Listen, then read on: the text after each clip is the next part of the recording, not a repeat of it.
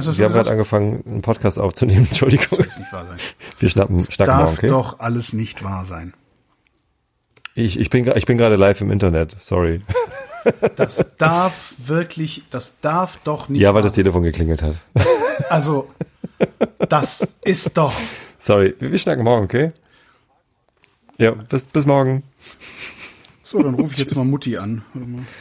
Mach doch mal, die freut sich bestimmt auch. So, ich habe schon aufgehört. Mann, richtig nicht so auf. Es, das ist, also, das ist das, also bodenlos ist das. Weißt du, du atmest und klickst immer in deine Intros und Outros rein, da kann ich auch mal telefonieren. Ja, Das stimmt ja überhaupt nicht. Doch neulich habe ich irgendwas veröffentlicht, wo irgendwas, irgendein Geröchel drin war und ich hinterher auch dachte, oh fuck, was war das denn? Soll ich dir einfach jedes Mal Bescheid sagen, wenn ich einen Vrind-Podcast höre und ich höre was im Intro oder Outro? Echt? Normalerweise, normalerweise lösche ich die Spuren weg, äh, die da, die da drunter liegen. Ach echt? Ja. Dann ist es vielleicht mein Art. Genau, es ist dein Atmen. Das Geröchel hier, so.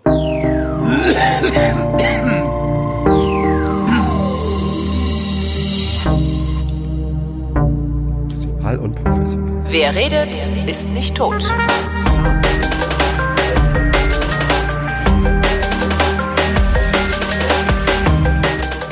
Herzlich willkommen zum ältesten deutschen Laber-Podcast mit Tobi Bayer und Stechuhr. Hallo, Und. Holger Klein. Ich habe was im Zahn die ganze Zeit schon. Äh, eben so eine, äh, äh. Zahnarzt, guck mal, ich habe doch was erlebt. Yay! Wir haben eben in der Pre-Show, also im Vorgespräch, Kurz darüber überlegt, ob wir es heute sein lassen. Beide, ja, dass wir, weil wir beide nichts erlebt haben und alles langweilig ist. Warum sollen wir noch mal sagen, dass Brandner irgendwie ein, ein, Wobei, ein Opfer, gibt's ist, weil es einfach langweilig ist. Genau, Nazis. Aber einen, einen interessanten Punkt fand ich ja, dann hat ja diese Reporterin gefragt, äh, gab, ging ja so ein Video rum über Twitter, ähm, der neue Kandidat für den Ausschussvorsitz, wird das dann jemand Integres sein? Woraufhin Gauland, wo ich ja immer so ein bisschen lachen musste. Bei Gauland, also ich, ich gebe ehrlich zu, ich gucke Gauland im Fernsehen am liebsten live. weil ich immer denke, gleich fällt er um.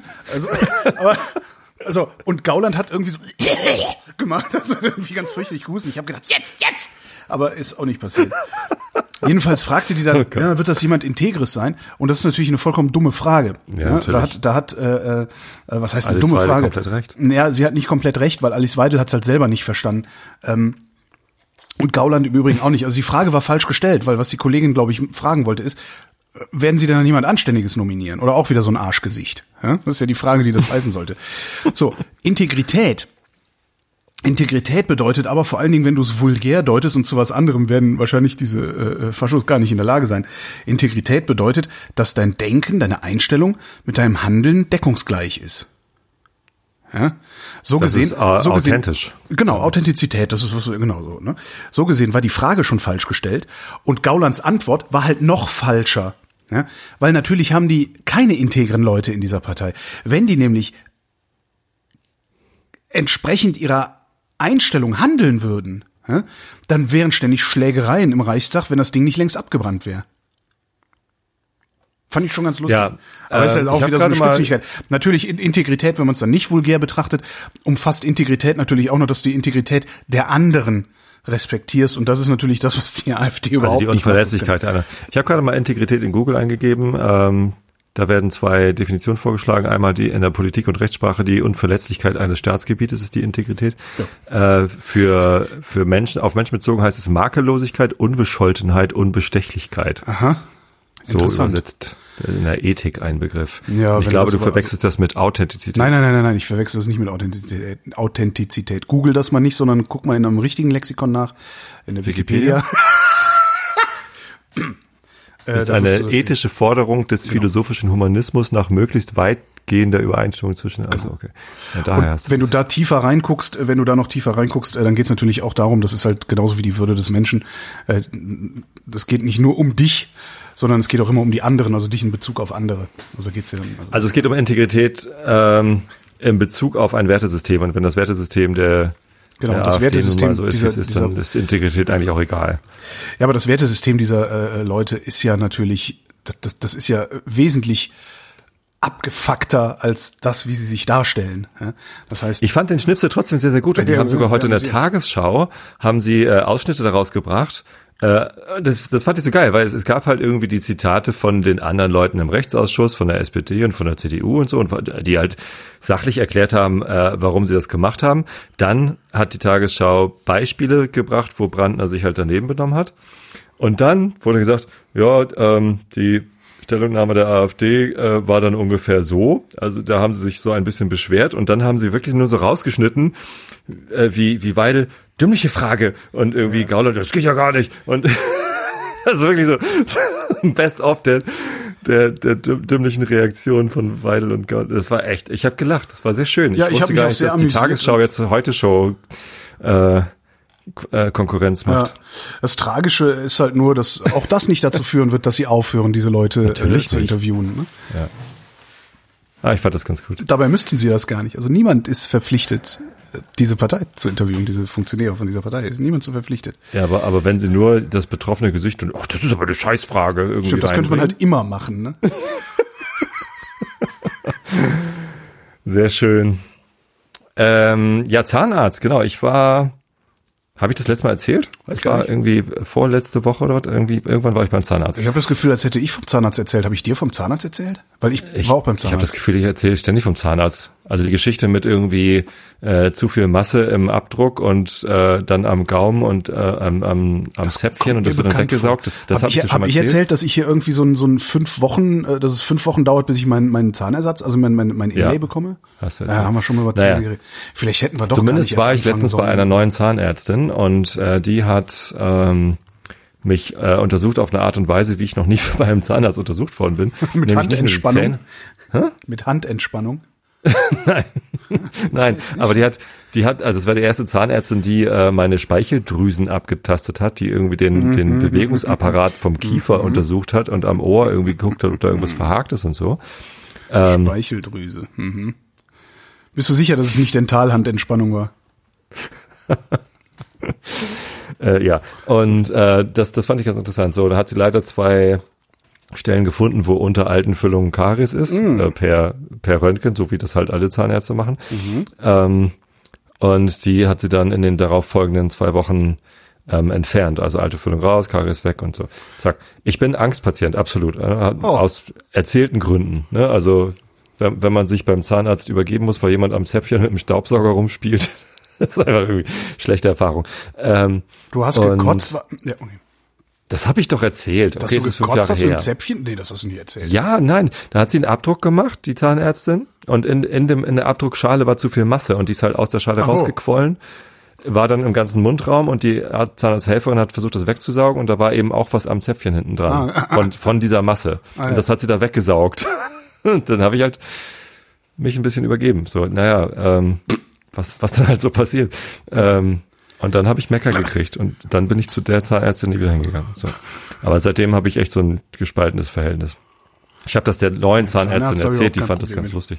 Naja, ähm, und, und was ganz interessant war, war, äh, sie hat auch eine andere Behandlungsmethode dann gehabt. Mhm. Und zwar, ähm, was denkst du eigentlich die ganze Nee, Zeit? nee, nee, alles gut, nö. Du Schwein. Du Schwein. Ähm, du dreckiges Schwein. Sie hat ähm, äh, quasi eine Art OP-Decke über meinen Mund gelegt, also ein kleines ein kleines Gummiüberzieher. Ja, doch, da habe ich ein Foto von mir von, das muss ich mal raussuchen, das sieht sehr lustig aus, ja, wo du so ein, genau, was, was so aussieht, als würdest du einen Luftballon einatmen, sowas? Genau, ja. ja. ja. Und, und das wird dann mit, mit Zahnseide über den Zahn rübergespannt, mhm. den sie eigentlich behandeln will. Das heißt, das ganze Zeug, was da weggebohrt wird, landet alles nur in diesem kleinen Gummiplastiknetzchen äh, äh, Überzieher und ähm, der, der, der Rest des Mundraums ist davon nicht betroffen. Und auch die offene Stelle kommt halt kein Speichel ran und so. Das ist schon, das fand ich schon ganz geil. Und, und als sie den ersten Zahn gemacht hat, der war in der oberen Reihe, war das auch alles angenehm und super. Äh, in der Woche drauf hat sie dann einen Zahn in der unteren äh, Reihe gemacht und äh, da wäre ich mehrfach beinahe erstickt und das war furchtbar. Ja, das war bei mir. Und tatsächlich, dann liegst du eine Stunde, also beim ersten Mal war ich anderthalb Stunden, beim zweiten Zahn war ich äh, knapp über eine Stunde lag ich auf dem, auf dem Stuhl und ich bin einfach wahnsinnig angespannt. Ich bin einfach hinterher komplett fertig. Also so als hätte ich eine Stunde lang irgendwie gejoggt oder so. Tierisch hoher nee, Puls, alle Muskeln echt? angespannt. Nee, das habe ich völlig nicht. fertig. Also ich weiß, ich, also Zahnarzt macht mir überhaupt nichts. Das Einzige, was ich da Auch ein paar unangenehm Tage, um mich zu erholen davon. ist, jetzt kommt's. Das Einzige, was ich beim Zahnarzt unangenehm ist, finde, ist, nicht zu sehen, wenn ich die Spritze in den, äh, ins Zahnfleisch bekomme. Da bitte ich dann immer um einen Spiegel. Aha. Weil, weil das ist so, weißt du, ich habe dann so eine, oh mein Gott, das Ding bricht gleich ab, Paranoia. Total, also völlig, völlig irrational. doch nicht jetzt die Hand bewegen, während das... genau. Und das, das ist so, aber wenn ich das sehe, also wenn die mir einen Spiegel hinhalten und ich sehe, wie die da die Spritze reinschieben und klack machen, dann, dann geht das, da habe ich kein Problem mit. Nee, Zahnarzt macht mir tatsächlich gar nichts. Also Je älter was die jetzt Leute werden, desto länger sprechen sie über ihre Gebrechen. ich weiß, ja, macht ja nichts. Das ist ja, das ist ja schön. Äh, was ich richtig schön, habe ich erzählt, wie ich bei der Blasenspiegelung war? Ja. Okay. Ja, davor habe ich Angst. Also dafür, da werde ich noch mal hin müssen. Das, das ist ganz klar. Das ist so sicher wie das Arm in der Kirche. Das ist was, wo ich denke so, ah nee, bloß nicht. Oh Gott, oh Gott. Und jetzt ähm, als nächstes äh, habe ich, auch schon erzählt, dass ich zur Darmspiegelung muss. Mhm. Nee, das hast du nicht Das erzählt. habe ich nicht erzählt. Ja, ich muss zur Darmspiegelung. Ähm, Bis 50. nee, nicht nicht zur Vorsorge, sondern weil irgendwas nicht stimmt. Ach so. Ähm, das ist was, wovor ich tatsächlich. Ich kann gerade noch nicht mal mehr Witze darüber machen. Ähm, äh, ja, also ich habe ernsthaft Schiss, was dabei rumkommen könnte. Ja. Äh, Schlechte Laune verbreitet hier. Ne? Nö, das also es ist ja, wirklich so, dass ich denke, so, äh, lasse ich mir jetzt irgendwas einfallen, nicht hingehen zu müssen, weil ich, weil ich die Erkenntnis scheue oder äh, so, äh. Ich hatte ja von dieser Serie erzählt, die ich gerade gucke, äh, The Good Place. ja. Äh, bin ich jetzt gerade in der zweiten Staffel. Es ist wirklich wunderbar. Die Serie ist echt toll. Ähm, und da geht es darum, dass, dass einer der Nicht-Menschen, also einer der Betreiber dieses Good Place, ist halt ein, ein quasi überirdisches, himmlisches Wesen, ähm, der soll ähm, Moral äh, und Ethik beigebracht bekommen. ja. So, Das machen die äh, per er nicht Darmspiegelung oder was? was, was er nicht hat. So, und um das zu, zu lernen, äh, soll er verstehen, äh, dass, dass man vergänglich ist. Äh, aber er ist halt unsterblich. Ne? Und irgendwie, Ja. ne? Und äh, das, das fand ich irgendwie ga- ganz lustig, wie sie ihm dann versucht haben, klarzumachen, okay, ähm, es, es gibt auch für himmlische Wesen einen Zustand, wo man dann nicht mehr ist und, und das dann irgendwie äh, an die Wand zu malen sozusagen. Ja, Vergänglichkeit, ne? Es ist halt irgendwie doch immer wieder ein Thema. Dass ich, Aber- dass ich vergänglich bin, das ist mir ja völlig klar. Ich habe nur keinen Bock zu vergehen, bevor ich nicht mindestens 80 geworden bin. Warum willst du 80 werden? Was ich mir ganz cool vorstelle, die nächsten 30 Jahre noch zuzugucken, was so passiert. Ich würde ich würde auch 100 werden wollen. Wenn es ging, würde ich auch 200 werden wollen. Also ich finde das ganz interessant eigentlich. Also ich, wenn ich bin in einer, in einer komfortablen, privilegierten Situation. Also ist jetzt nicht so, weißt du, ich, ja. Also einfach nur Also wenn alles, wenn alles für, also so lange wie es geht. Genau, so lange wie es geht. Genau, wenn wenn alles so bleibt, wie es ist. Also klar, wenn du dann irgendwann, also ich ich habe natürlich keine Lust, dann irgendwann krank und siechend irgendwo rumzuliegen und die Welt nur noch durch die Glotze wahrzunehmen oder so. Das ist, finde ich auch eine schlechte, schlimme Vorstellung. Ähm, aber ich hätte überhaupt keinen Bock jetzt irgendwie innerhalb der nächsten Jahre schon abzutreten. Wirklich nicht. Nee, Also es, natürlich nicht. Also wer hat das schon? Das war natürlich auch eine, Ah, es gibt es gibt blöde Leute. Frage von mir. Ich dachte, Nee, vielleicht es hast gibt- du es gibt irgendwie einen durchaus- bestimmten es- Grund, warum du 80 sein willst. Also es gibt durchaus Leute, die die sagen, also besser wird's jetzt nicht. Also ich habe so viel gesehen, es ist jetzt jetzt also ich kenne Leute, die sagen, ich, die sind in meinem Alter und die sagen, ich könnte jetzt auch sterben. Also es, dann wäre es trotzdem ein geiles Leben gewesen. Wäre bei mir genauso, wenn ich das wirklich mit so aufschreiben würde. Aber nee, sehe Den Gedanken habe ich vor fünf Jahren tatsächlich auch schon gehabt. Oder, oder vor, vor einigen Jahren, dass wenn ich jetzt abtreten würde, könnte ich mich nicht beschweren, weil mein Leben Genau, so reichhaltig aber- und, ja. und toll war, dass das schon, aber ich meine, klar, es kommt natürlich noch viel mehr. Also es passieren ja ständig Dinge, die irgendwie spannend sind, es passieren auch Dinge, die scheiße sind, aber ähm, ich genieße das auch sehr zu leben und habe da auch noch lange vorbei Ja. zu bleiben. Ja, und dann, dann fängst du, das ist ganz, das sind ganz witzige, ganz witzige Gedanken, die mir dann so durch den Kopf gehen. Also ich habe irgendwelche Probleme mit, im Bauch, so, ne? äh, halbwegs undefinierbarer Art. Ähm, meine Laborwerte sind in Ordnung. Äh, dann habe ich ja ähm, mein erstes Stuhlbriefchen versandt. Hast du das schon mal gemacht? Versandt? Ja, Per du Post? kriegst, ja, ja, genau. Also, Du hast in die Post Nee, gekackt? du gibst es, nee, du, ja, so ähnlich, ja. ja Briefkasten scheißen. Holgi lässt die Hose runter vor Genau. dem Briefkasten. Was machen Sie da? Darmkrebsvorsorge! nee, das ist, ähm, nee, du musst halt, du, du, du kriegst dann halt so ein Röhrchen, also musst dann halt irgendwie so Kotabstrich machen. Ja, das kenne ich, aber das bringe ich dann hin zum Arzt. Ja, ja, habe ich dann auch zum Arzt nicht. ja. Und die schicken das dann aber weg halt. Ah, die schicken ins, ja klar. Ja, die, die schicken das weg. Mit Und da war, da war jetzt auch nichts, nichts Ungewöhnliches und so. Und äh, jetzt, ne, und das ist dann halt auch so, dass, dass dann auf der einen Seite denke ich, oh je, oh je, hoffentlich ist das nichts Schlimmes, eine Darmspiegelung und so. Auf der anderen Seite denke ich, wenn, wir, wenn, wenn bei der Darmspiegelung jetzt ein negativer Befund rauskommt, was ist denn dann? Ist meine Bauchspeicheldrüse kaputt? Ist meine Leber kaputt? Ist, was ist das? Also du hättest am liebsten Darmkrebs und den dann Das ist, das ist so, lassen. das fertig. ist, das ist so ein ganz, ganz bizarre, ganz bizarre Gedankengang. Ja, genau. Ich hätte gerne einen Darmkrebs, der gut behandelbar ist. Weil Hm. dann hätten wir es jetzt lokalisiert und dann ist alles gut. ja. Oder, Abgefahren. oder irgendwas anderes, was, was leicht behandelbar ist und was bei dieser Darmspiegelung möglicherweise äh, gefunden und behoben werden kann. Ja, ja. Tja, also ja, dann mach eine Darmspiegelung. Ich meine, Ja, bei meinem Papa haben sie den Darmkrebs zu spät gefunden, dann ist er dran verreckt. Ist halt auch nicht so einfach, ne, eine Darmspiegelung zu machen. Also du rufst dann, äh, du rufst dann beim Gastroenterol, äh, beim da Arscharzt an. ähm, und äh, ich habe gesagt so, ja, Tag, ich habe irgendwas ist mit mir nicht in Ordnung. Und meine Ärztin sagte Darmspiegelung. Das ist jetzt, weiß nicht, zwei Wochen, drei Wochen her oder so. Ähm, sagen ja, äh, Ende Januar äh, hätten wir einen Termin. Und dann sag ich äh, wirklich so unüberlegt, sag ich, oh, zwei Klassenmedizin, ja, verstehe. Und sie so, nein, das hat doch mit zwei Klassenmedizin nichts Nein. zu tun. Ähm, warten Sie mal. Klicke die, klicke die, klick. Ja, jetzt kann ich nächste Woche hin. Ne? So, also das ist schon, ist schon ganz interessant, dass dann, äh, ja. Ich weiß nicht, was ich hätte machen sollen. Hätte ich sagen sollen, Entschuldigung, es ist akut, ich habe Schmerzen, ich habe, was macht man da? Was macht man, wenn man dieses, dieses Arschloch-Kassensystem irgendwie umgehen will? Ich meine, bei meiner Thrombose damals hat das super funktioniert. Da bin ich halt über eine Notaufnahme im Krankenhaus äh, ne, Augenklinik und so und dann, dann, dann hat das alles super funktioniert. Und ich bin halt auch als Kassenpatient bei den Augenärzten, also bei- beim Augenarzt immer sofort rangekommen. Aber wie, ich kann jetzt schlecht zur Klinik laufen und sagen, ah, ich habe irgendwie so ein komisches Gefühl im Bauch, können Sie mich mal ins MRT schieben?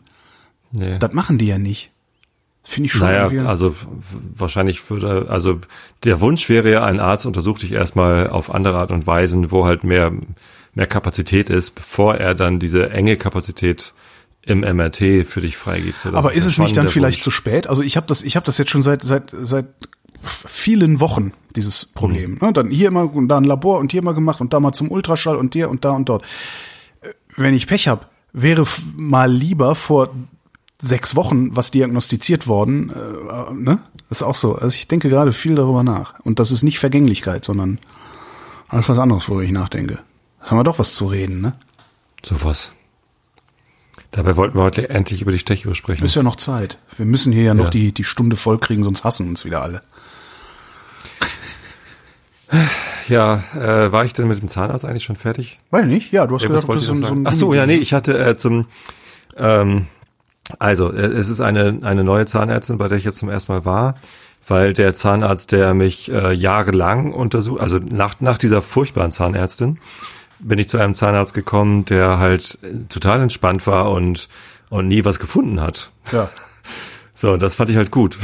Dafür hast du halt- hinterher dann alles voller Karies gehabt, oder wie? Ja, nee, also so schlimm war es nicht, aber ähm, der ist in Rente gegangen Ja. und äh, sein Nachfolger in der Praxis äh, hatte erstmal alles neue Geräte, alles toll und hier und jetzt habe ich gleich was gefunden und mach's gleich weg. Und das war so, okay, wenn man lang genug sucht, findet man auch was und zudem hatte ich dann halt einfach kein Vertrauen, aus welchem Grund auch immer. Ähm, und dann äh, war ich lange Zeit nicht beim Zahnarzt, also ich habe auch schon wieder dieses dieses Bonusheft schon wieder nicht gestempelt bekommen letztes Jahr. Ähm, und bin dann jetzt zu einer neuen Zahnärztin, die halt äh, im Büro direkt gegenüber drin ist, äh, empfohlen von einem von einem Arbeitskollegen, der sagte, ja, geh doch zu der, wenn du da mal warten musst, kannst du halt weiterarbeiten und die ruft dich dann eben an. Macht sie bei mir auch alles super. Okay. Das ist natürlich mal praktisch. Das heißt, du musst ja Genau. nicht irgendwie drei Stunden rumsitzen, wie blöd. Ja, Nee. super. Ja. Genau, ich kann halt im Büro sitzen und arbeiten. gut, und gut, ja. wenn, wenn, wenn ich dran bin, werde ich kurz angerufen rüber. Ist jetzt noch gar nicht passiert, weil ich bin einfach immer zu den Terminen hingegangen, war sofort drin. Also das war auch Mhm. ganz merkwürdig. Äh, lief halt einfach gut. Ähm, und habe mir dann gedacht, so, ich habe auch noch nie eine professionelle Zahnreinigung gemacht, machen lassen. Ähm, sondern ich habe halt einfach immer ordentlich geputzt und immer mal wieder probiert, mir Zahnseide anzugewöhnen und das dann doch wieder irgendwie nicht gepackt. Ähm, und habe das jetzt zum ersten Mal machen lassen. Und ich bin äh, in, in mehrfacher Hinsicht überrascht. Und zwar erstens ähm, habe ich mir jetzt Zahnseide angewöhnt, Ja. Weil jetzt ist es auf einmal einfach. Ich meine, wenn man einmal Ah, ja, ja, ja, ja, ja, ja, ich erinnere Ja, mich. also- das hatte ich vor vielen Jahren auch schon mal, diesen Effekt. Ja, ja. Also we- wenn man wenn man nicht also wenn man jahrelang nicht Zahnseide benutzt hat und auch nicht professionelle Zahnreinigung gemacht hat, Dann- dann, sind die Zwischenräume halt nicht so leicht Vermockt. zugänglich. irgendwie. Vermockt sind die dann. Die sind zugeschmockt. Und Genau. Boah. Da ist Sugru dazwischen. Ablagerung von Brackwasser. Sedimente. Genau. So und deswegen habe hab ich mir das glaube ich nicht angewöhnen können, weil ich habe dann halt Zahnseide ausprobiert und es war irgendwie zu schwierig und das hat dann sofort angefangen zu bluten und alles verätzend. Ähm, und jetzt hat sie das einmal sauber, richtig alles ordentlich sauber gemacht. Hat auch eine Stunde gedauert. Ähm, und äh, dann hat sie mir noch Zahnseide empfohlen, die so, äh, also man soll ja ungewachste nehmen, weil das Wachs bleibt dann so zwischen den Zähnen hängen, aber es gibt so, so eine, die so leicht beschichtet ist. Und ähm, ich mache jetzt keine Produktwerbung hier, sonst wird uns wieder vorgeworfen, dass wir ein Werbepodcast sind. So, und äh, die, die funktioniert fantastisch. Die rutscht da ganz schnell jetzt zwischen und zack, zack, zack. Und es geht jetzt auch ratzfatz schnell und super einfach, irgendwie Zahnseide zu benutzen. Jetzt habe ich mir angewöhnt. Mache ich jeden Tag jetzt. Ja, jeden Tag mache ich das Wochen. nicht, aber äh, doch mehrmals die Woche, so muss ich das sagen. Also jetzt so nicht so, dass ich da irgendein Regelmaß hätte, sondern äh, ja. Ach ja, Zahnseide kannst du ja auch mal wieder. Hm. So, und was sie mir noch außerdem empfohlen hat, das kannte ich vorher gar nicht, sind äh, Zungenreiniger. Hast du eine Zungenbürste? Nee, und ich finde das auch irgendwie, ich hab, ist das, ich habe irgendwie, ich finde das verdächtig. ich, äh, als nächstes kommt einer und sagt, ja, haben Sie schon mal den neuen Zungenrasierer ausprobiert? Äh, Naja, die Zunge hat ja so eine, so eine Struktur, da sind ja diese, wie heißt das, Papillen. Papillaren? Papillen? Papillen, ne? drauf, so, und äh, das ist ja sehr, also da sind ja sehr viele Zwischenräume. So, und äh, ich finde das komplett einleuchtend, dass sich da auch Sachen zwischen den Papillen ablagern, die sich da sehr wohlfühlen äh, und dann da bleiben und, und alles irgendwie verschmockt. Und da einfach mal mit so einem, mit so einem groben Kamm irgendwie rübergehen und, und irgendwie alles rausholen, hielt ich für keine so schlechte Idee. Dann hat sie mir das irgendwie äh, gezeigt und das einmal bei mir gemacht und gesagt, so, mach mal lieber selber und hier musst halt gucken, wie weit du hinten reingehen magst, ohne zu würgen. Kotzen, ja. Die, die kannte meine Geschichte dann auch schon los. mit der Kotzgeschichte. Und ähm, ja, jetzt habe ich mir auch so ein, so, ein, so ein Ding gekauft und ähm, ich bin leider gerade so ein bisschen angeschlagen, also gesundheitlich irgendwie ein bisschen, bisschen verschnupft. Und dann ist die Zunge eben auch ein bisschen äh, belegt. Ja. Ne? Also, ne? Und ähm, da habe ich dann vielleicht einmal ein bisschen zu doll geschrubbt. Dann tat mir den ganzen Tag die Zunge weh. Aber Also, du hast oh, mir bisher noch nicht ähm, irgendwie erklären können, warum ich eine Zungenbürste haben wollen sollte. Ähm, äh, weil, weil der gesamte Mundraum dann sauberer ist, man weniger äh, Schmock irgendwie noch auf der Zunge liegen hat. Äh, es soll gegen Mundgeruch helfen. Ich weiß zwar nicht, also mir wurde noch nicht gespiegelt, dass das ein großes Problem bei mir sei, aber Mundgeruch ist tatsächlich etwas, was ich nicht haben möchte, auch nicht am Ende des Tages irgendwie. Das ist so Ähm, Vertretermundgeruch, ne? Ja, oder Das ist das, was man in der Bahn immer riecht. Ah, hat wieder ja, fünf in Stunden der nichts Bahn gefressen. oder wenn dir einfach jemand recht nahe kommt oder so, dann riecht man das halt manchmal. So. Meistens kommen mir ja nur Leute nahe, bei denen das dann auch in Ordnung ist, so Familie und so. Und dann sagt man sich das halt, hey, es riecht gerade komisch, mach mal, geh mal Zähne putzen. Aber wenn man dann irgendwie Zungenbürste benutzt und das gar nicht mehr passiert, auch nicht schlecht. Ich probiere das mal aus. Ich werde weiter berichten. Ja, ist nett. Also Zungenbürste, ich, ich weiß ja nicht. Nee. Ähm, ja, ich muss jetzt noch, ich muss jetzt noch zur Krankenversicherung und muss da mein, meinen Heil- und Kostenplan und mein Bonusheft vorlegen, ähm, damit die sagen, wie viel sie davon übernehmen und dann erst kann meine Zahnärztin mit der Behandlung anfangen. Ich finde das einen vollkommen hirnlosen Prozess, aber ich glaube, das habe ich schon mal erzählt, oder? Das kann man, das muss ich doch Ja. alles irgendwie, die machen hier irgendwie einen auf äh, Digitalisierungsgesundheitskarten. Hier der Spahn will jetzt hier irgendwie einfach mal alle, alle gesetzlich Versicherten, äh, die Daten von allen gesetzlich Versicherten öffentlich stellen. Er sagt das nicht, aber das ist genau, was passieren wird. Das muss doch so gehen, dass meine, meine Zahnärztin sagt so, wir haben das und das vor, das und das ist der Bonuszustand und die Kasse meldet dann automatisiert zurück, okay, wir bezahlen davon die Hälfte oder wie viel auch immer, wahrscheinlich noch nicht mal. Also meine neue Zahnärztin hat mir dann gesagt, als ich gestanden habe, dass ich letztes Jahr gar nicht beim Zahnarzt war und da jetzt wieder so eine Lücke im Bonusheft ist und ich wieder quasi von vorne anfangen müsse, sagte sie, naja und also diese, diese Winzbeträge, die die Kasse dann irgendwie noch zahlt bei, bei bestimmten Sachen sind dann letztendlich ja auch egal. Ist, äh, weiß ich, ich weiß gar nicht, wie viel das ist. Also, ich habe keine Ahnung. Ich, ich lass jetzt einfach mal alles machen, fertig ist. Ähm, was fiel mir dazu gerade ein? Ich bin irgendwie so unkonzentriert heute. Ja, ich auch, furchtbar. Ich, äh, jetzt, doch, äh, ich war wieder unterwegs für Hornbach. Ah. Und hab, äh, hab so zwei komplett bekloppte äh, tief unten im bayerischen Wald besucht. Das war sehr, sehr lustig. Und zwar sind es zwei Typen, die haben eigentlich haben die so eine Spedition und Containerdienst und haben neben ihrem Firmengelände, haben die noch so ein Gelände gekauft, weil sie da äh, Parkplatz oder nee, weil sie das als Durchfahrt irgendwie benutzen wollten. Und da stand so ein Backsteinhaus drauf, das total zugewachsen war. Äh, hat niemanden interessiert, auch die Vorbesitzer hat das nicht interessiert. Der letzte, der dieses Haus genutzt hat, ist irgendwie in den 50er Jahren verstorben. Und äh, sind die halt hingegangen, haben das Gestrüpp von diesem Haus weggemacht, so Kettensäge, Machete, alles weggeschlagen und sind da rein und mussten dann feststellen, dass in diesem Gebäude alles noch so war wie 1950, als der Typ, als der Typ raus ist. Die meinten, da hätte auch noch der Teller von der Brotzeit gestanden, daneben eine Bierflasche. Also einfach ein verlassen ist, ist einfach gegangen, so, ne, ist halt gestorben. Okay. Und da drin war eine Druckerei, also so Okay. Linotype, ne, so, eine Druckerei, ähm, eine Nagelschmiede, sowas gab's früher noch, und eine ähm, Auswandereragentur. Weil nach dem Zweiten Weltkrieg sind die Leute doch auch ausgewandert, ähm, wie blöde, so über Bremerhaven in, in die USA. Und der hat dann offensichtlich so eine Agentur betrieben da unten. Und das, das hat die so geflasht, das Ding. Also sie haben noch viel mehr lustige Sachen erzählt. Ich, ich spoiler das jetzt nicht, damit ihr alle brav den Hornbach-Podcast hört. Ähm, äh, Ja, wirklich ja. jede Menge absurd, ab, ab, abgefahrene Sachen erzählt haben die. Äh, und das hat die so geflasht, dass sie hingegangen sind und gesagt haben, so, pass mal auf, haben das alles fotografiert, weggeräumt, leergeräumt, das Gebäude saniert, aber nur, also nicht, nicht in Neuzustand Nicht versetzt. renoviert, sondern genau, saniert. äh, Nicht renoviert, sondern saniert, also erhalten und alles wieder so hingeräumt, wie es gelegen hat und haben da jetzt so ein kleines Museum draus gemacht.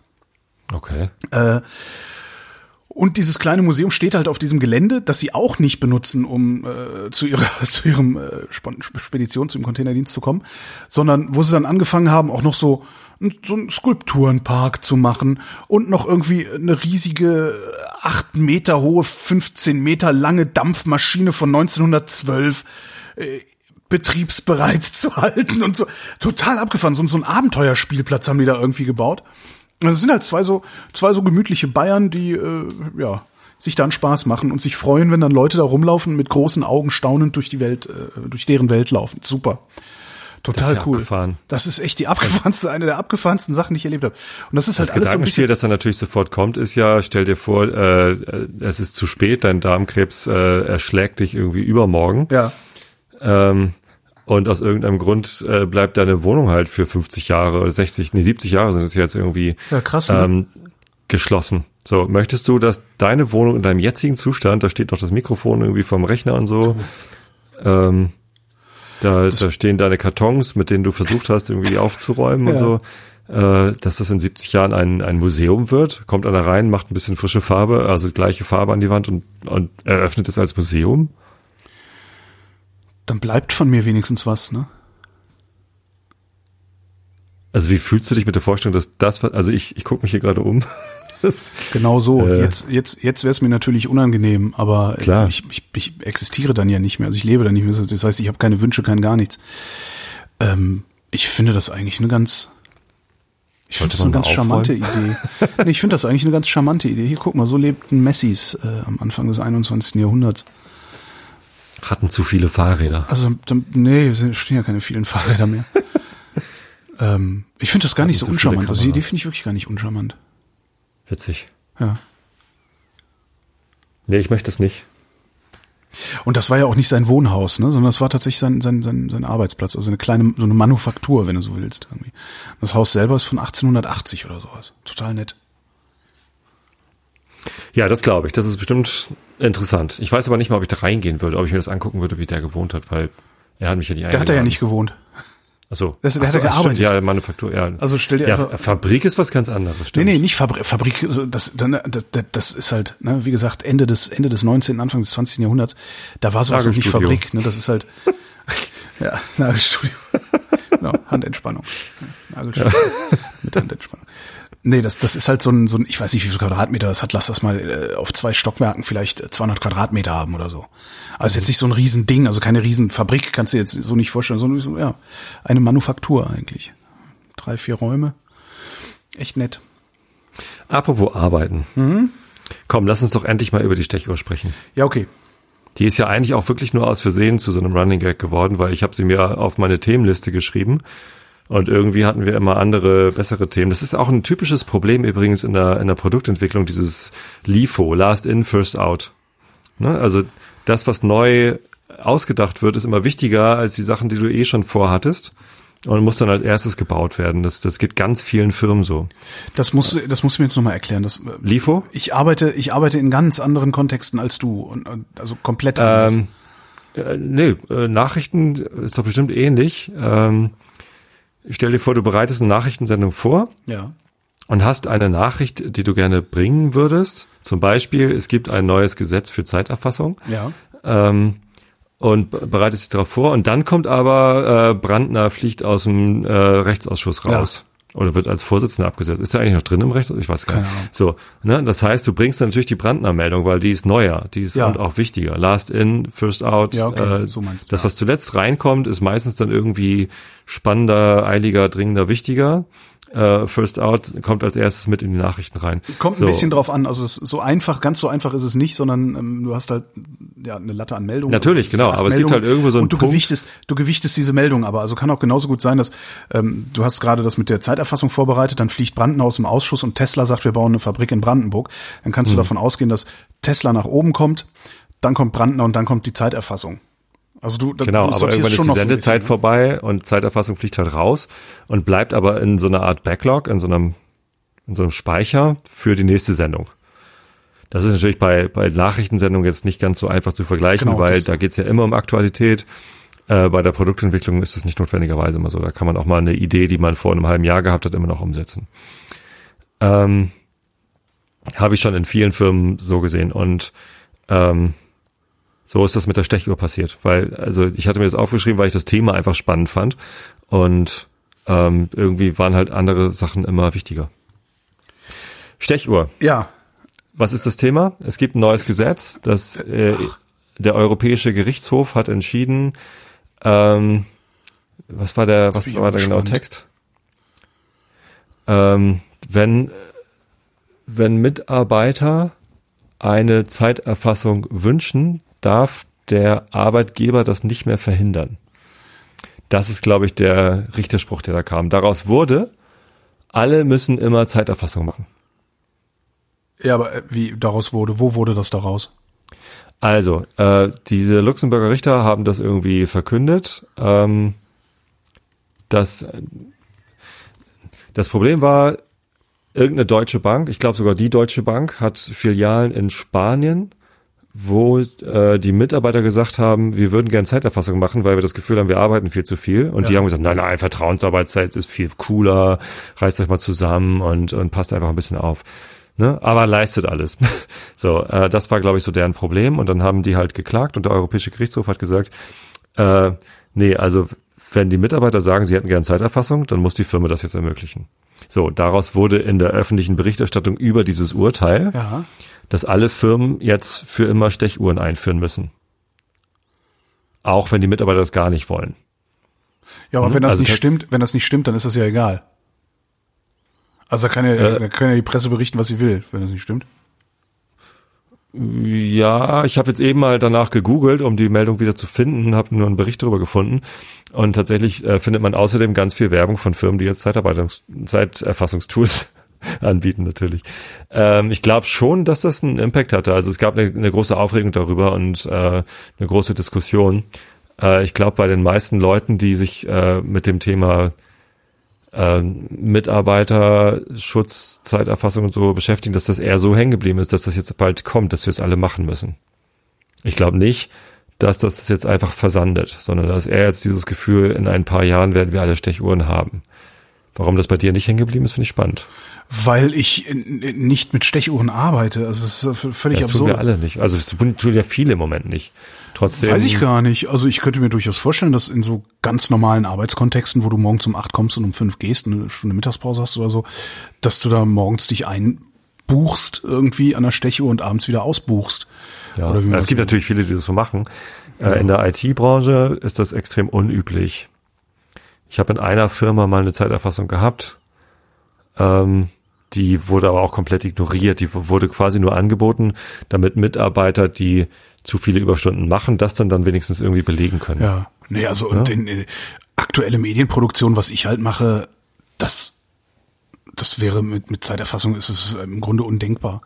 Also Und meine, das kam meine Zeit, auch, meine ne? Also- Zeiterfassung ist natürlich äh, recht klar, um 16 Uhr fängt die Sendung an, um 19 Uhr ist sie zu Ende.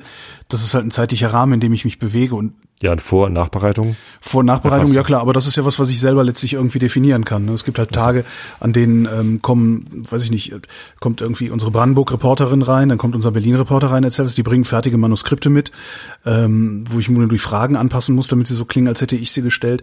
Dann sprechen wir noch mit dem Corey in Washington und noch mit dem Korrespondenten in Moskau da brauche ich dann halt eine Stunde Vorbereitung für die drei Stunden. Äh, oder aber äh, ich muss mich in alle möglichen politischen oder sozialen oder wirtschaftlichen Dinge einlesen, weil ich ständig nur Interviews mache, dann brauche ich halt vier Stunden zur Vorbereitung. Aber das ist halt was, was das lässt sich halt nicht in einen starren Rahmen gießen. Aber wenn du ein Produkt herstellst, wenn du sagst, wir bauen ein Auto, ich glaube, da kannst du dann schon sagen, okay, wer um acht kommt, muss hier die Stechuhr bedienen und wer um 17 Uhr geht, muss halt auch wieder die Stechuhr bedienen. Und ich glaube, das Und, kommt, passiert bei mehr als also uns. gerade auch so Behörden und Industrien ist sowas. es auch ganz ne? üblich, Auch so ja. Bitte? Behörden und so. Ich glaube, Behörden arbeiten auch mit solchen Zeiterfassungen. Also überall da, wo es nicht ums Ergebnis geht, sondern wo es um den Prozess geht. Ja, wo es darum geht, dass du da sein musst und nicht darum geht, dass du ein bestimmtes Ziel erreichen musst. Was ich ja sowieso Mhm. Ja. ein bisschen bizarr finde, diese Art und Weise zu arbeiten. Wahrscheinlich sind genau das die Arbeitsplätze, die dann irgendwann auch wegautomatisiert werden. Die Arbeitsplätze, Prozesse weg- kann man automatisieren. Ja, genau, die Arbeitsplätze, die wegautomatisiert werden, sind halt diese ganzen, diese, diese, wie nennt sich das? Diese Mittelschichts-Jobs, ne? Sachbearbeiter, die werden wegautomatisiert. Die ganz, also die, die, die, die Low-Key-Jobs hier, ne? Paketausfahrer und so, die werden, die kannst du nicht wegrationalisieren. Postenkoch kannst du nicht wegrationalisieren. Ja, aber Sachbearbeiter, äh, hier, wie heißen die denn? Versicherungsfachangestellte und so, Ja. die fliegen. Also was ich eigentlich dazu erzählen wollte, glaube ich, als ich mir damals das Stichwort Stechuhr in die in, in meine Notizen geschrieben habe, war, dass ich glaube, dass das Urteil falsch interpretiert worden ist in der öffentlichen äh, Berichterstattung, dass ich nicht glaube, dass alle Firmen per Default jetzt gezwungen werden, Zeiterfassung, äh, also es geht halt um alle Arbeitgeber, ne? Äh, also auch um deinen. Dass, dass, dass der jetzt gezwungen wird, Zeiterfassung zu machen. Das glaube ich einfach ist falsch interpretiert worden. Äh, gleichzeitig glaube ich, dass das ähm, gar nicht so schlimm ist. Also wenn wenn es einen Betriebsrat gibt oder wenn es irgendwie eine Mitarbeitervertretung gibt, die darauf aufpasst und Betriebsräte sind ja Qualitätssicherung für Geschäftsführung sozusagen, Ja. dann ähm, kann man das durchaus so hinkriegen, dass diese Zeiterfassung wirklich zum, zum Wohle der Mitarbeiter ist. Also viele Mitarbeiter, also viele Angestellte, mit denen ich mich drüber unterhalten habe oder die, äh, deren Reaktion ich darauf gesehen habe, haben sich ja, ja, muss ich auch noch Zeiterfassung machen, was für ein Scheiß. Ne? So. Ja. Ähm, in der Firma, in der ich gearbeitet habe, wo es diese Zeiterfassung gab, wurde das aber äh, zumindest nach meinem Ermessen und meiner nach meiner äh, äh, Betrachtung nie zum Nachteil des Mitarbeiters genutzt, sondern die Leute, die einfach vergessen haben, Zeiterfassung zu machen oder es falsch gemacht haben oder sich nicht drum gekümmert haben, dass das System nicht funktioniert hat, weil es ging also mit dem mit dem Badge-in, also mit dem mit dem Zugang zum Haus hast du dich quasi eingeloggt Ja. Und dann musstest du dich beim, beim Feierabend musst du dich halt ausbadgen, also dein, dein, dein Zugangskärtchen noch einmal vor den äh, Auslog-Dingsbums halten. Äh, und dann war die Zeiterfassung fertig. Leider äh, ist man halt häufig einfach mit wem anders durch die Tür durchgegangen und hat vergessen, sein Kärtchen vorzuhalten oder es hat halt mal nicht funktioniert. Das kam eben auch immer wieder vor. Und dann guckt man nach einer Woche auf die Zeiterfassung und stellt fest, oh, ich habe erst zwei Stunden gearbeitet diese Woche. Ach so, Oder war wieder alles 108. kaputt. genau. Ja, Ja. so. Nee, 108 nicht, also zu viel hat er nie gelockt. Ah, Okay. Ähm, es gab aber Leute, die sehr penibel darauf geachtet haben, jeden Tag zu gucken, hat es funktioniert, äh, weil sie einfach Überstunden gemacht haben und die damit dann halt zu ihrem Chef gegangen sind und gesagt haben, hey, ich komme morgen nicht, weil ich habe hier Überstunden. So. Okay, da kann ich es ja dann auch verstehen. Also vor allen Dingen, wenn du dann in so einen Zustand kommst, wo du sagst, äh, sorry, aber ich arbeite jeden Tag anderthalb Stunden länger. Ich schaffe es aber nicht, dass mein Chef das anerkennt, dass ich anderthalb Stunden länger arbeite. Genau. Wenn ich ihm einfach nur sage, hör mal, Alter, kann ich nächsten Freitag mal zu Hause bleiben, weil ich müsste, ich habe jetzt hier jeden Tag länger gesessen und der sagt, nee, komm, Quatsch, du hast, doch, hast du doch gar nicht. Klar, wenn es darum geht, so einen Nachweis zu haben, ja, klar. Und dann, und dann, ja. Ah, Ich finde das, also, aber wo du, wo du gerade Betriebsrat sagtest, ähm, auch was, was ich nicht kenne. Es gibt bei uns auch, es gibt bei uns einen Redakteursausschuss, es gibt so Personalräte und sowas, also auch freie Mitarbeiter, es gibt so eine freien Vertretung und so, die, die, die da auch so ein bisschen so, so, so Aufgaben waren. Aber nicht nach Betriebsverfassungsgesetz. Äh, das, da bin ich jetzt gerade ehrlich gesagt ein bisschen überfragt. Also das Betriebsverfassungsgesetz ist ja das Gesetzbuch, wo drin steht, wie Betriebsräte in Deutschland ja. funktionieren. Was ist das, was ich fragen will, ist äh, folgender Fall im Bekanntenkreis. Äh, Entschuldige. Unternehmen, ungefähr 80, 80 Personen, im Wesentlichen mit verwalterischen Tätigkeiten beschäftigt, sagen wir, also die produzieren jetzt nichts. Ja? Mhm. Ähm, ungefähr 80 Personen. Es gründet sich ein Betriebsrat und die Geschäftsleitung fängt an, gegen diesen Betriebsrat zu agitieren. Zunächst, also zunächst unterschwellig, also so, ne, ja, das brauchen wir nicht und so, ne, Einzelgespräche. Und mittlerweile, also mittlerweile läuft das schon seit über einem halben Jahr, die haben den Betriebsrat, es läuft seit über einem halben Jahr, dass die offen gemobbt werden. Hm. Was ist das? Was, was, was ist das für ein, Pro was haben Geschäftsleitungen? Also es ist auch nicht so, dass jetzt irgendwie der Geschäftsführer da seine eigene Kohle in der Firma hätte oder so, der ist bestellt. Ja, das ist nicht mhm. sein Geld. Was ist das, dass diese Leute sich so mit Händen und Füßen gegen Betriebsrat wehren? Was ist das Problem das mit Betriebsräten? Das sind zwei Dinge. Also erstens sinkt der Wert eines Unternehmens um schlagartig gefühlt 20 Prozent, wenn ein Betriebsrat eingeführt wird. Warum? Der Wiederverkaufswert des Unternehmens ist geringer, weil äh, eine Firma zu kaufen, ein Unternehmen zu kaufen, das einen Betriebsrat hat, ist unattraktiver als eine Firma ohne Betriebsrat. Ist in diesem Fall, ist in diesem in, in der, weil in der Akquise eines Unternehmens dann natürlich irgendwie höhere Abfindungen gezahlt Klar, werden ja. müssen und sowas und so. Ist in diesem Fall nicht das Problem. Dieses Unternehmen würde nie verkauft werden. Okay. Zweites Argument. Okay, was kann, man, kann dieses, man kann dieses Unternehmen nicht verkaufen. Ist egal. Ich kann nicht also, zu sehr in die Details gehen. Äh, gibt keine Akquisemöglichkeit. Es okay. gibt keine Akquisemöglichkeit. Es kann nicht verkauft werden. Auf gar keinen Fall. Äh, zweites Argument gegen Betriebsräte ist, äh, dass in den Betriebsrat sich nur Leute reinwählen lassen, die sonst gekündigt werden würden. Also Low-Performer oder so Leute, die halt äh, dann, äh, dann eigentlich lieber Low-Performer sein würden und keinen Bock haben, sich so viel Mühe zu geben, weil sobald du dann im Betriebsrat bist, hast du Kündigungsschutz. Eigentlich ist das wirklich so oder ist das eine Legende, die man sich erzählt? Ähm, nun, äh, ich war mal Betriebsrat. Na siehst du, okay, dann Jetzt ist es raus. Ist ich habe so. das nie erzählt. Ich habe das tatsächlich für mich behalten. Ja. Denn als ich in meiner ersten Firma damals nach der Uni äh, bei Comedia angefangen habe zu arbeiten, hat ein Kumpel von mir, mit dem ich vorher auch zusammen studiert hatte, äh, der war da schon Betriebsrat und wollte dann bei der nächsten Wahl aber nicht mehr Betriebsrat bleiben, weil er meinte, ich habe das jetzt lange genug gemacht, das kann jetzt mal jemand anders machen. Äh, und hat mir das quasi schmackhaft gemacht. Gesagt, das ist cool, da hast du mit der Geschäftsleitung zu tun und du übernimmst soziale Verantwortung und das ist irgendwie, ne, und du bist auch der Richtige dafür, hat er gesagt. Äh, hat mir das zugetraut ähm, dass ich das gut mache. Und dann habe ich gesagt, okay, probiere ich das. Habe ich mich irgendwie zur Wahl gestellt, bin gleich gewählt worden, war dann im Betriebsrat blauäugig wie ich bin, erzählt das meinem Bruder. Mein Bruder ist äh, schon schon sehr sehr lange Geschäftsleiter und Projekt, also irgendwie so hohes Tier in leitenden Funktionen in verschiedenen Firmen und war sehr sehr lange im äh, Print, wie heißt das, Medien, also Zeitungs Verlag, Verlagswesen. Verlagswesen, äh, aber, aber äh, Produktion so. oder Redaktion? Redak äh, also hat er die Druckerei betreut oder hat er die, die Inhalte naja, betreut? Naja, online halt meistens. Also, die Online-Produktion. Okay, okay. So, und ähm, der, als der das gehört hat, dachte, so, bist du bescheuert? Du kriegst nie wieder einen Job. Lass das bloß nie jemanden wissen. Also das, das musst du sofort geheim halten, weil ganz viele Firmen, wenn sie wissen, dass jemand, äh, wenn, wenn du dich bewirbst irgendwo und die finden irgendwie raus, dass du in einem Betriebsrat warst, stellen die dich nicht ein, weil sie ja denken, ähm, okay, dass du der das, Low-Performer bist. Das, das ist ein Low-Performer, der will sich nur auf die faule Haut legen, der will freigestellt werden womöglich noch, weil mit mehr als 200 Mitarbeitern äh, wächst der Betriebsrat ja auf 15 Personen, glaube ich, und einer davon ist dann ähm, freigestellt für Betriebsratsarbeit, weil Betriebsratsarbeit ist echt ganz schön viel, also ist ziemlich viel Aufwand.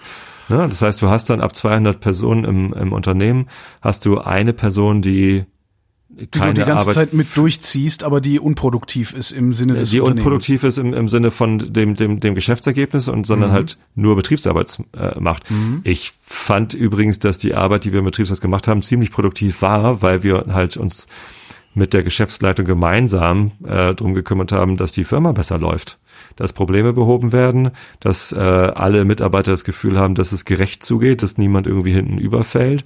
Ähm, Und äh, also ich habe ein, ich hab ein sehr gutes Gewissen für meine Betriebsratsarbeit. Ich war sechs Jahre, nee, fünf Jahre lang war ich im Betriebsrat und ähm, bin, bin, bin wiedergewählt worden mit, mit höchsten Auszeichnungen. Also ich habe die meisten Stimmen bekommen in, in dem Unternehmen in, bei der Betriebsratswahl. Ich war sehr stolz darauf, äh, weil es ein sehr hohes Vertrauens, also es war ein, ja, also wurde, wurde mir sehr viel Vertrauen ausgesprochen. Mhm. Ähm, kurz danach habe ich allerdings das Unternehmen verlassen, weil ich irgendwas anderes machen wollte.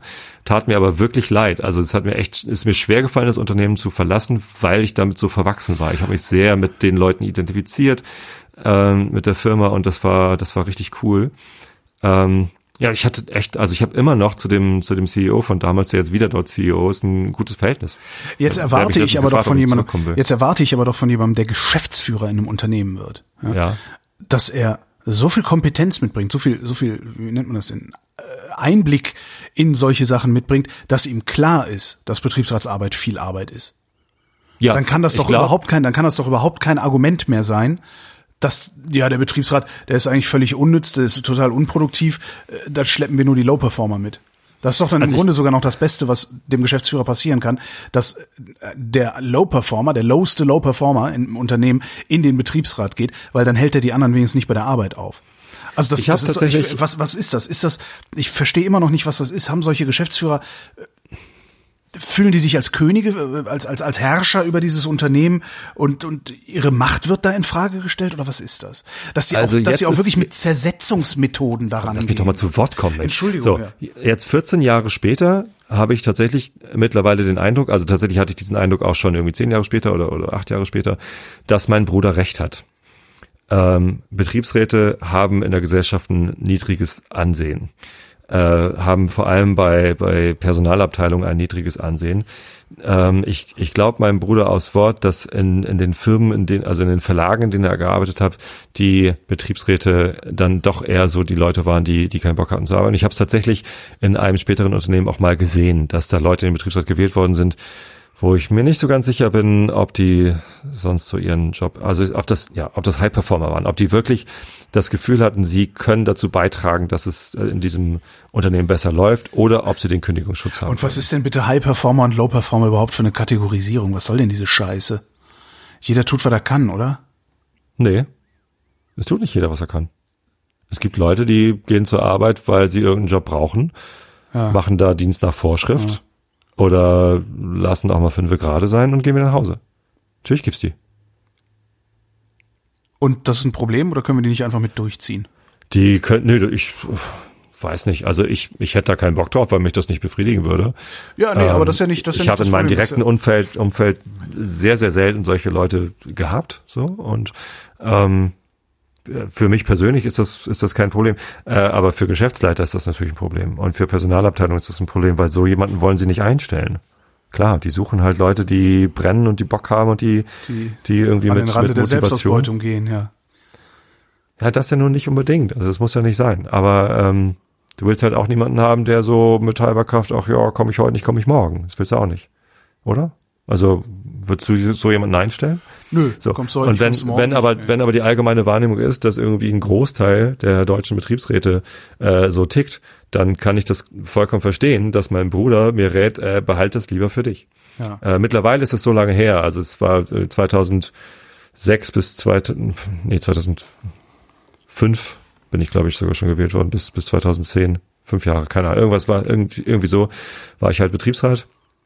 Ähm, und ich habe ich hab seitdem eine gute Karriere gemacht. Ich habe tolle, für tolle Firmen gearbeitet und, und eine gute Reputation. Das heißt, ich habe jetzt keine Sorge mehr, dass Menschen, die wissen, dass ich mal in einem Betriebsrat war, äh, glauben, dass ich eigentlich Low-Performer bin und keinen Bock habe zu arbeiten und dass ich das nur für den Kündigungsschutz gemacht habe. So bei mir, für mich persönlich ist das äh, keine Gefahr mehr, irgendwie das zu sagen. Aber ich habe jetzt lange Zeit äh, tatsächlich hat, hat einer aus der Firma, das war irgendwie, da war, war ich mit, mit so einer Marketingveranstaltung unterwegs und der war sogar irgendwie in der Geschäftsleitung und hat dann vor versammelter Mannschaft, da war mit lauter Partnern, Comedia Partnern, hat er dann gesagt irgendwie, ja, äh, schaut, wie, wie toll Tobi ist, äh, hat mich gelobt eigentlich äh, und dann aber in einem Nebensatz gesagt, und das, obwohl er im Betriebsrat ist.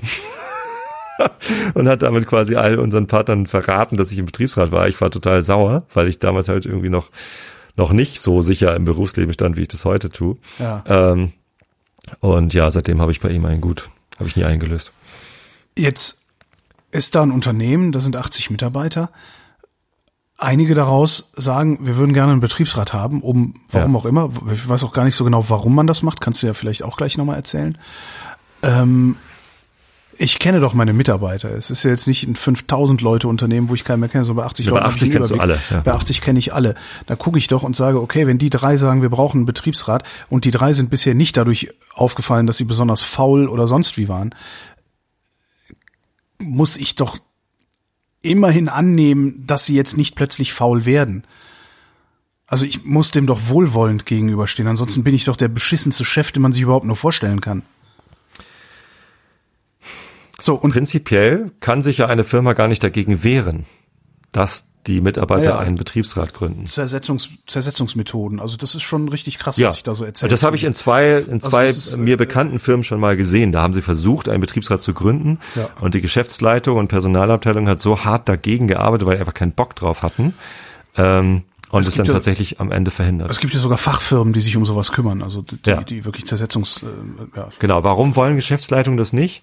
Ähm, sobald du einen Betriebsrat hast, wirst du den nie wieder los. ja, Also es gibt dann halt für immer in dieser Firma einen Betriebsrat. Ja. So, du weißt nicht, ob ni- nicht vielleicht nächstes Mal nicht die drei netten, sondern irgendwie drei doofe dann im Betriebsrat sitzen. Mit denen musst du dich aber immer auseinandersetzen. Bei jeder Einstellung, wenn jedes Mal, wenn du jemanden einstellen willst, musst du diese Einstellung dem Betriebsrat vorlegen und von denen quasi das abgenickt bekommen. ja. So, das, das hält auf, das, das, äh, das hält betriebliche Prozesse auf, die du vielleicht nicht aufgehalten haben möchtest. Jedes Mal, wenn du eine jeder, Gehaltsrunde je, jeder, machst. jede Einstellung. Also selbst Ja. wenn der, wenn du, selbst wenn der Pförtner ersetzt werden soll, ähm, Ja. okay. Genau. So, weil der Betriebsrat darauf achten soll, ob das alles mit rechten Dingen zugeht. Ob es vielleicht einen internen Bewerber gegeben hätte, den die Geschäftsleitung da aber nicht haben möchte. Ja. Aber aus ähm, äh, im, im Betriebsverfassungsgesetz steht halt äh, drin, was weiß ich, wenn es irgendwie äh, be benachteiligte äh, Gruppen innerhalb der Firma gibt, dann dürfen die halt nicht benachteiligt werden. Also ein, ein Behinderter darf nicht daran gehindert werden, den, den Job zu bekommen, den er gerne machen möchte, nur weil er behindert ist. So. Ähm, oder irgendwie Gleichberechtigung der Frau. Sowas muss halt berücksichtigt werden. Oder ähm, ja, also einfach gleiche, gleiche Chancen für alle irgendwie sicherstellen. Ich, äh, es ist ja auch schon ziemlich lange her. Ich habe die Schulung, was im Betriebsverfassungsgesetz drin steht, 2007 gemacht. Das ist jetzt zwölf, welches Jahr haben wir? Zwölf Jahre her. Ähm, ich kann mich nicht mehr an die, an die, an alle Details erinnern. Ähm, aber da, da, da ist halt eine ganze Menge, was der Betriebsrat wirklich prüfen soll, wenn im Betrieb etwas passiert. Ne, bei der Gehaltsrunde Ja. muss der Betriebsrat drauf gucken und gucken, ob das mit rechten Dingen zugeht, ob irgendwie bestimmte Mitarbeitergruppen benachteiligt werden oder nicht. Das heißt aber doch dann im quasi Umkehrschluss, dass eine Geschäftsleitung, die nichts zu befürchten hat oder die nichts zu verbergen hat, auch nichts zu befürchten hat vom Betriebsrat. Außer vielleicht ein bisschen langsameren Prozess. Und wir reden hier jetzt nicht von Tagen und Wochen, sondern Doch, wir reden von zwei Wochen. wie zwei Wochen. Also die, die, die Fristen für, ich lege dem Betriebsrat was vor Mhm. und er hat Widerspruchs, äh, er hat Einspruchsrecht. Bei einer Einstellung ist das, glaube ich, zwei Wochen oder anderthalb oder ich glaube zwei. Ja. okay, zwei Wochen, Wochen. aber das ist jetzt auch nix, ne? Nö, eigentlich nicht. Also es Wir sei wollen, denn, wir es wollen, wir wollen, wir wollen Schneidereit, wir wollen Schneidereit Anfang Dezember einstellen oder Anfang Januar einstellen. Äh, Betriebsrat verhalte dich mal. So und wenn man ein gutes Verhältnis zu seinem Betriebsrat Ja, ja, ja, pflegt, dann kann man doch Natürlich. auch hingehen und sagen: So, pass mal auf, ich, wir, wir brauchen, wir müssen diese Position nächste Woche besetzt haben. Hier sind die drei Bewerber. Wir hätten gerne den hier. Äh, was sagt ihr? Und wenn du, wenn du nicht vorher versucht hast, deinen Betriebsrat zu zersetzen und die Leute in, in, in, wirklich in, in den Burnout zu mobben, ja, das, das ist genau das, was gerade passiert, äh, denn da, wo, Hm. wo ich kolportiere oder von wo ich es kolportiert kriege. Dann, also der Betrieb, jetzt, jetzt wird natürlich, werden die Betriebsräte hingehen und werden sagen, so, aber dann ist doch klar, ich meine, wenn das eine Geschäftsleitung ist, die versucht, ihre Mitarbeiter in den Burnout zu mobben, dann sind das offensichtlich Arschlöcher. Und natürlich wollen Arschlöcher keinen Betriebsrat. Ist doch logisch. auf. Ja, weil dann fällt auf, dass sie Arschlöcher sind. Und Aber wenn fällt das nette Leute wären, dann würden sie ja auch ihre Leute nicht in den Burnout mobben. auf. Ja. So. Also natürlich, also ich, ich denke auf jeden Fall, wenn, wenn ein Betrieb äh, eine gute Geschäftsleitung hat Ja. Und eine gute Personalabteilung, dann sollten die sich freuen, wenn ihre Mitarbeiter einen Betriebsrat gründen wollen, weil das zeigt von Engagement. Und das ist, da- das ist dann immer eine Möglichkeit für den Betrieb zu sagen, hey cool, ähm, ich, ich baue mir da was auf und die helfen mir dann, meinen Job besser zu machen. Weil Das ist es ich, ja, ja eben. Ich, ich nenne das wirklich so. Ein Betriebsrat ist die QA, also die Qualitätssicherung für die Geschäftsleitung. ja. Und ein guter Partner für die Personalabteilung. Wenn das nicht so ist, dann äh, liegt es meistens an beiden Seiten. Dann hast du halt irgendwie blöde Leute im Betriebsrat und eine blöde Geschäftsleitung, die keinen Bock auf einen Betriebsrat hat. Ja, das ist, ja, ist doof gelaufen. Ähm, aber das ist dann meistens der Grund, warum eine Firma keinen Bock auf einen Betriebsrat hat, weil die Geschäftsleitung halt nicht, nicht so integer ist, wir wieder da sind, ähm, wie man sich das eigentlich gerne wünschen würde. Was dann passiert, ist, dass häufig die Firmen sich mit der, mit den, äh, mit der Belegschaft darauf einigen, so einen Pseudo-Betriebsrat, eine, eine Mitarbeiter, eine freiwillige Mitarbeitervertretung zu gründen, der so ein paar Rechte zugesprochen werden, aber die gelten halt nicht vor dem Gesetz. Ja, das heißt, das ist so bei Goodwill auf Geschäftsleitung informieren wir euch ab und zu über irgendwas, aber ja, ihr könnt nicht einklagen, dass das alles ist und ihr könnt eigentlich nichts. Muss. Finde ich richtig bescheuert. Also finde ich für beide Seiten total bescheuert, weil die Mitarbeitervertretung ist dann natürlich irgendwie so ein bisschen so, äh, hm. Bittsteller. Für die Geschäftsleitung gilt ja aber immer, wenn diese freiwillige Mitarbeitervertretung sich irgendwie verarscht fühlt, wenn die irgendwie merken, so, es irgendwie macht die Geschäftsleitung gerade Sachen und wir wollen aber, dann haben sie doch immer das größte Druckmittel überhaupt. Ja, du- die können doch immer sagen, halt pass mal auf, liebe Geschäftsleitung. Nee, nee, die, die, die Mitarbeitervertretung kann ja immer sagen, äh, also übrigens, wenn du auf diese Forderung nicht eingehst, gründen wir jetzt übrigens den Betriebsrat. So, und ab dem Moment haben sie dann äh, die, äh, die Kündigungs, den Kündigungsschutz und das ist ja eine Drohung, die auch immer Moment, der Kündigungsschutz gilt ab dem Moment, wo du sagst, wir gründen einen Betriebsrat? Ist. Ja, ja. Ähm, Ja, ja, also sobald sich jemand findet, der irgendwie offiziell sagt, wir streben die Gründung eines Betriebsrats an, da muss halt eine Wahl ausgerufen werden, da muss Ja. ein Wahlvorstand bestellt werden und ab dem Moment sind die Leute, die das tun und den Wahlvorstand bilden, ähm, vor geschützt vor Kündigung. Alle- Nicht, nicht dann für vier Jahre, wie lange ist die? Das Ich glaube vier oder fünf Jahre ist das, sondern für bis zu, weiß nicht, ein paar Monate nach der Betriebsratswahl. Ja. Äh, wenn du dann aber gewählt wirst, äh, bist du halt für die Dauer des de- deiner Mitgliedschaft im Betriebsrat und eine Zeit danach bist du kündigungsgeschützt. Und es muss die gesamte Belegschaft oder eine qualifizierte Mehrheit der Belegschaft der Einrichtung des Betriebsrats zustimmen. Es ist also nicht Nein. so, dass nur weil du Nein. sagst, ich will, dass hier jetzt ein Betriebsrat hinkommt, kommt da einer hin, egal ob die Belegschaft das will oder nicht. Das ist eine erstaunlich geringe Zahl an Mitarbeitern, die das sagen muss. Ich glaube, es reichen irgendwie drei oder so. Je nachdem, wie groß der Betrieb ist. Aber wenn drei Leute sagen, wir hätten gerne einen Betriebsrat, wir bestellen jetzt irgendwie, die holen sich dann einfach am besten Hilfe von einer Gewerkschaft. Das finde ich zwar ein bisschen, bisschen schräg dann immer, aber die Gut, können sitzen das halt, halt. die, Juristen, die kennen sich aus. Ja, Ja, die kennen das. So, und dann die helfen dann und sagen, okay, wenn ihr einen Betriebsrat gründen wollt, müsst ihr das und das und das in der und der Reihe- Reihenfolge machen, dann seid ihr safe und habt einen Betriebsrat. Da kann sich auch die Belegschaft nicht gegen wehren. Was ein bisschen spooky ist. Aber dadurch ist diese Drohung, Ja. pass auf, liebe Geschäftsleitung, benimm dich mal, äh, sonst gründen wir einen Betriebsrat, die ist halt echt hart. So, und mit dieser Drohung im Nacken, also ich, als Geschäftsleitung hätte ich lieber einen Betriebsrat, der gesetzlich vorgeschriebene Regeln, Pflichten und Rechte hat, ähm, als so, einen, so eine freiwillige Sache, die mir halt ständig mit dieser Drohung um die Ecke kommen könnte und die irgendwie, das ist irgendwie, finde ich furchtbar. Naja, wenn du diese freiwilligen Sachen hast ähm, und die nicht schnell genug sind mit ihrer Betriebsratsgründung, ähm, dann hast du die halt schneller fristlos gekündigt, als sie ihren Betriebsrat aufbauen können. Und dann hast du, das begründest du dann halt mit Zerrüttung, ähm, dann gehen die vors Arbeitsgericht und klagen auf Weiterbeschäftigung. Das wird sowieso nicht passieren, sondern da wird sich dann verglichen. Also ich glaube schon, dass die Geschäftsleitung da immer noch am längeren Hebel sitzt. Ja, letztendlich, ähm, sobald du als Geschäftsleitung jemandem fristlos kündigen willst, ähm, geht's geht's dann in den seltensten Fällen darum, wie können wir, wie kann der Mitarbeiter erreichen, dass er doch bleibt, sondern da geht's dann Ja. ja immer darum, wie viel Kohle wird in den Aufhebungsvertrag eingeschrieben. Ne? Also da geht's dann wirklich nur noch um die, um die ja, Das ist Abfindung. der Vergleich halt. Ja.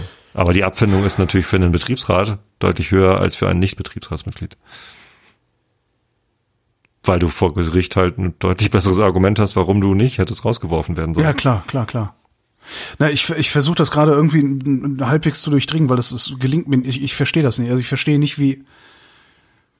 Klar, wenn du, wenn du jetzt irgendwie natürlich eine Scheißfirma bist und deine Mitarbeiter sich eigentlich den ganzen Tag nur Scheiße fühlen, dann kann ich das verstehen, dass du keinen Betriebsrat willst. Aber wenn du es, ich kann überhaupt nicht verstehen, wie man als Geschäftsleitung ein Unternehmen überhaupt so führen wollen kann, dass die Unternehmen, dass die Mitarbeiter sich so scheiße fühlen, dass sie im Betriebsrat. Also das, das ist was ist mir wirklich ein Rätsel. Also Also wenn du also ich verstehe, ich verstehe nicht, warum schlechte Chefs überhaupt Chefs sind, sondern warum die nicht irgendwas anderes machen. Wie die überhaupt dahin kommen konnten, weil das merkt man ja auch. Ich kann mich daran erinnern, es gibt eine Firma in Köln, ähm, wo eine Freundin von mir gearbeitet hat, die dann mal immer so erzählt hat, was sie für eine Geschäftsführerin hatten.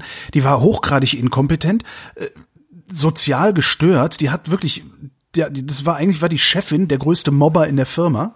Dann haben sie es irgendwie geschafft, diese Frau loszuwerden, und die ist dann in der anderen Medienbude eine noch größere Nummer geworden. Obwohl sich sowas rumspricht, obwohl man sowas weiß. Ich, das sind Sachen, die ich nicht raffe. Entschuldigung. Ähm,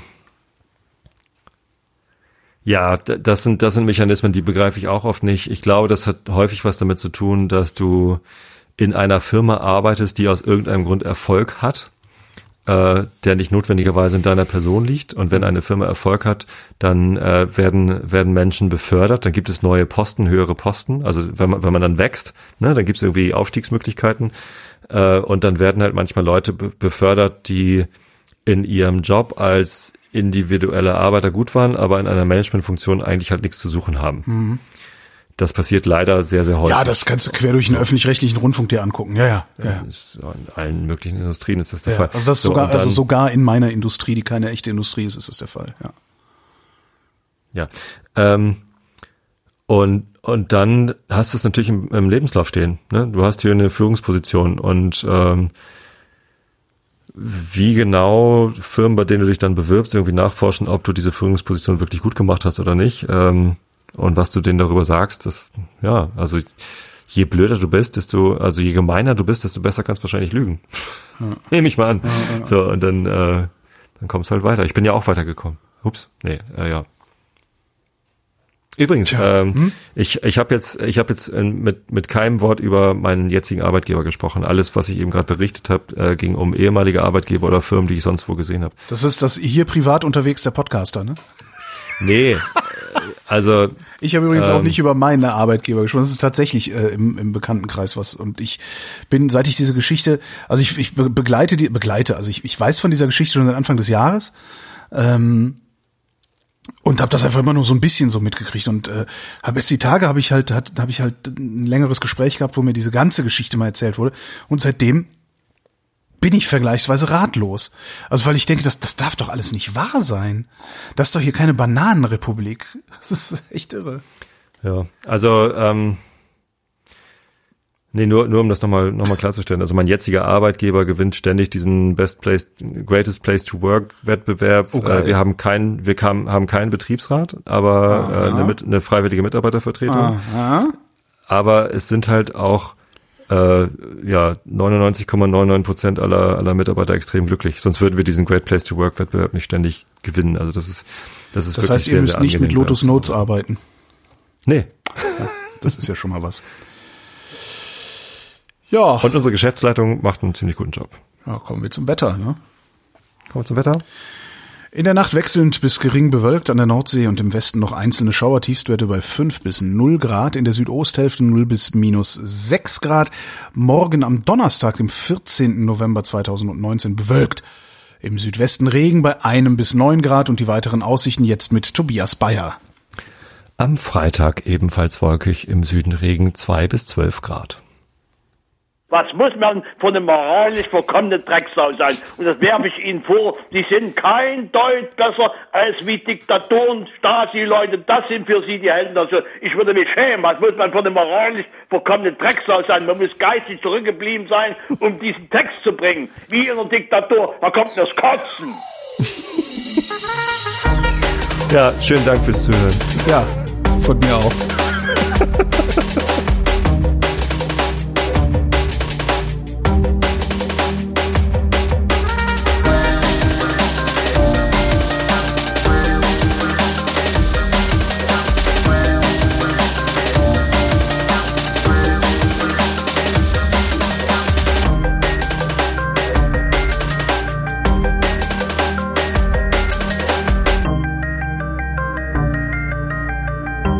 Redet, ist nicht tot.